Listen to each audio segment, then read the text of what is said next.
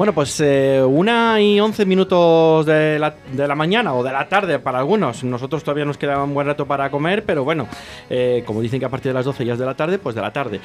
Una y once minutos. Eh, después de Sarvilo Fernández, el alcalde de Arroyo de la Encomienda, bueno, pues tenemos que hablar un tema que hay varias familias, alrededor de 35 familias, creo, ¿no? Que, bueno, pues hay un tema que les está quebrando un poco este verano que son la no adjudicación en un centro escolar o, y eso, ¿no? Eh, en Arroyo la encomienda eh, bilingüe y les están trasladando a otro teniendo más puntos que otros o hermanos que al final te da. Y para eso tenemos aquí a Mari Carmen, que es una de las portavoces de esta... Em, entre comillas, eh, agrupación de mamás y papás que han hecho para, para, para denunciarlo, entre comillas, ¿no? Y, bueno, pedir simplemente los, los derechos. Eh, Mari Carmen, buenos días. Buenos días. Cuéntanos un poco. Pues nada, nosotros echamos la solicitud y parecía que todo iba correcto hasta el día que pusieron el listado definitivo que vimos que nuestros hijos cuando entraban por puntuación, por sorteo y todo, no estaban en, en el listado. Eh, empezamos a preguntar y nos dijeron que era porque faltaba de rellenar una casilla de, en la solicitud. en una parte que viene pregrabada de, de, educación, te la da el colegio, es que tú vienes de un colegio bilingüe, que no hemos contestado si hacían bilingüe en ese colegio. A raíz de ahí nos dicen que nos echan fuera y nos mandaron a hacer un recurso de alzada, cosa que ya hemos hecho. Eh, la mayoría aún no hemos tenido respuesta y lo que hemos hecho ahora es una solicitud excepcional, que hemos hecho el 1 de julio, para solicitar las plazas que quedan libres de los niños que no vayan a repetir primero de la ESO. En mi caso y en otras seis familias más que tenemos hermanos en el IESO de Arroyo, eh, hemos eh, pedido un aumento de ratio. Hasta el 13 de septiembre no sabemos la resolución. Hasta el 13 de septiembre y las clases empiezan el día 15. Sí. ¿No? pueden empezar sin saber todavía la resolución. Creemos que el 13 lo sabrán. Y sin saber los libros, y eh, sin saber la materia y todo. Con lo en el gorro de no poderte beneficiar de comprarles con anterioridad, de segunda mano. Eh, el transporte escolar se, de arroyo se saca ahora en, en julio y agosto.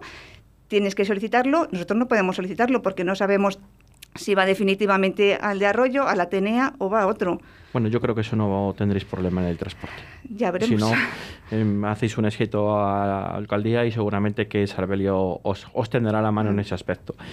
Sí que me preocupa sobre todo el tema de lo otro, ¿no? Lo, más importante que es el tener un hermano en un instituto y yo, un hermano otra hermana en otro instituto, que al final pues es una hora para es, es un encordio para organizarse en el tema de horario sobre todo, porque yo no sé si coinciden los horarios o hay media hora de intervalo. Pues no tengo ni idea. Yo es que no sé si empiezan a la misma hora, si empiezan a la misma hora tú trabajas, cómo haces para llevar a uno, para llevar a otro, buscarle eh, libros, eh, es bastante trastorno. Esto ha sido un fallo que conste que ha sido un fallo en teoría del sistema, ¿no? Que no. sí, creemos que sí, porque la casilla. Eso es lo que nos han dicho nosotros también. Claro, en, educación, cuando fuimos a preguntar, nos dicen que el programa no lee. Si la casilla no está rellena, no lo lee y te echa fuera. Cuando en ese caso no es así, porque ha habido dos familias que no teniendo la casilla rellena, la, estaba en el listado de, definitivo. Cuando hemos empezado a protestar, les han sacado y es cuando han reorganizado a los 15 que, que sí que reconoce el IESO de Arroyo que han tenido un error ellos al volcar los datos y a eso les han cogido. A nosotros de momento nos dejan fuera, pero claro, cada vez que vas te dicen una cosa dependiendo también con la persona o el funcionario o funcionaria del que hables y la información que dispongan o, les, o les eh, mantengan informados, claro, porque... Es que hasta las mismas personas que te informan hasta te dicen un día una cosa y, otro, día, exactamente. Ese es el problema, ¿no? Porque al final no caemos en, en una información legal en el aspecto de decir, mira, pues esto se dice esto y esto va a misa, ¿no? Como se suele comentar pero al final esa desinformación que al final o esa incertidumbre de papás y mamás, ¿no? Que, que, que al final con vuestros hijos tenéis que estar luchando todo este verano con esa incertidumbre hasta el 13 de septiembre y a saber si son buenas noticias, pues mira, ojalá, pero y si no son buenas o las que esperáis. Nosotros lo que decimos es que si esta casilla fuera tan importante o fuera puntuable, nos deberían de haber, cuando ha habido el, el proceso de alegaciones, habernos avisado. Como dicen que no es puntuable, no nos podían avisar Pero si era tan importante, eh, los de educación saben lo que estudian los niños y si no lo supieran o no lo pudieran, nos pedirían un certificado, que lo pedimos en el colegio o en educación o donde sea, cosa que no nos han pedido. Y claro, yo, por ejemplo, en mi caso también fui a preguntar si mi hija, por ejemplo, ha hecho no bilingüe y pongo que sí, ¿eso quién lo, quién lo revisa? Y me dice, nadie. ¿Cómo va a haber padres que, que hagan eso? Pero puede haber. Claro que puede haber. Claro, entonces, esta casilla, ¿por qué es tan importante? Si tú estás pidiendo continuidad bilingüe, que es lo que nos exigía en el instituto, que pidieras continuidad bilingüe, que era lo más importante, lo de pedir los institutos bilingües, si eso lo tienes, pues das por hecho que ha estudiado bilingüe. Claro. Por ejemplo, en el Cantica también... Eh, es bilingüe la mayoría. Yo en la clase de mi hija eran todos bilingüe. Los niños que no estudian bilingüe puede haber dos o tres niños, pero esos eh, es por consejo de, o de los profesores o de un pedagogo que, que dicen que no, no pueden estudiar bilingüe, pero en casos excepcionales. Bueno, no sé qué solución encontrará. La verdad que sí que aquí los cinco colegios, en teoría, son todos bilingües, ¿no? Otra cosa es que El Atenea es el que no es no bilingüe, pero no salen los de sexto este año. Claro, tienen otra tienen otro sistema educativo, ¿verdad? Tiene el, este que es aparte.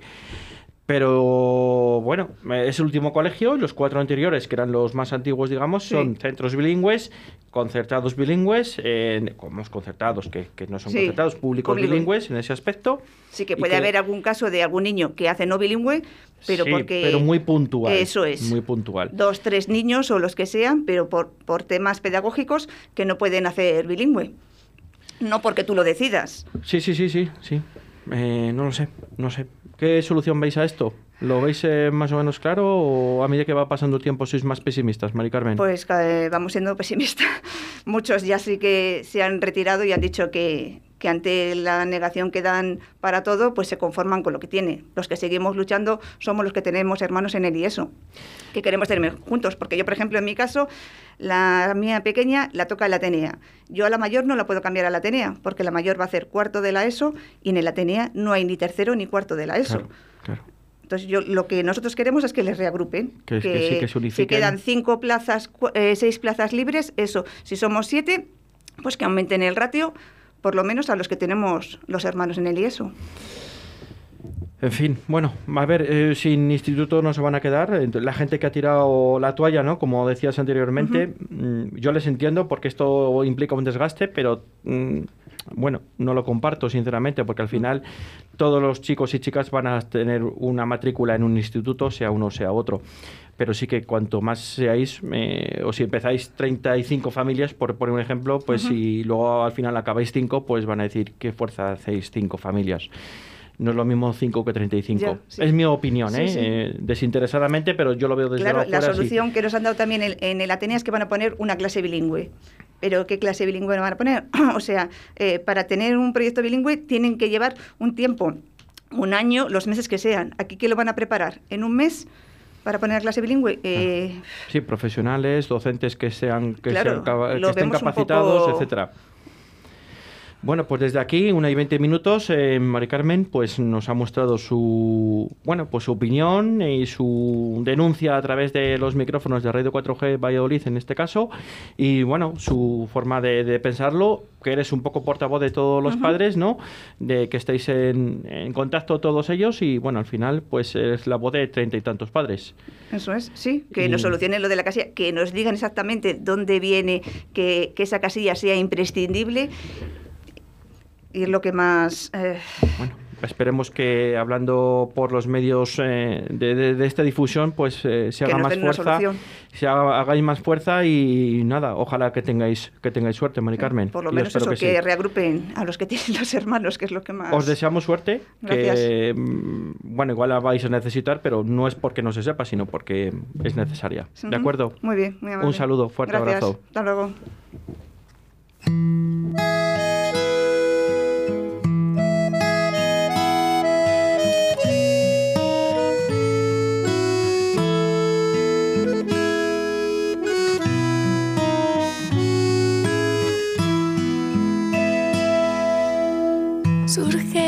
δεν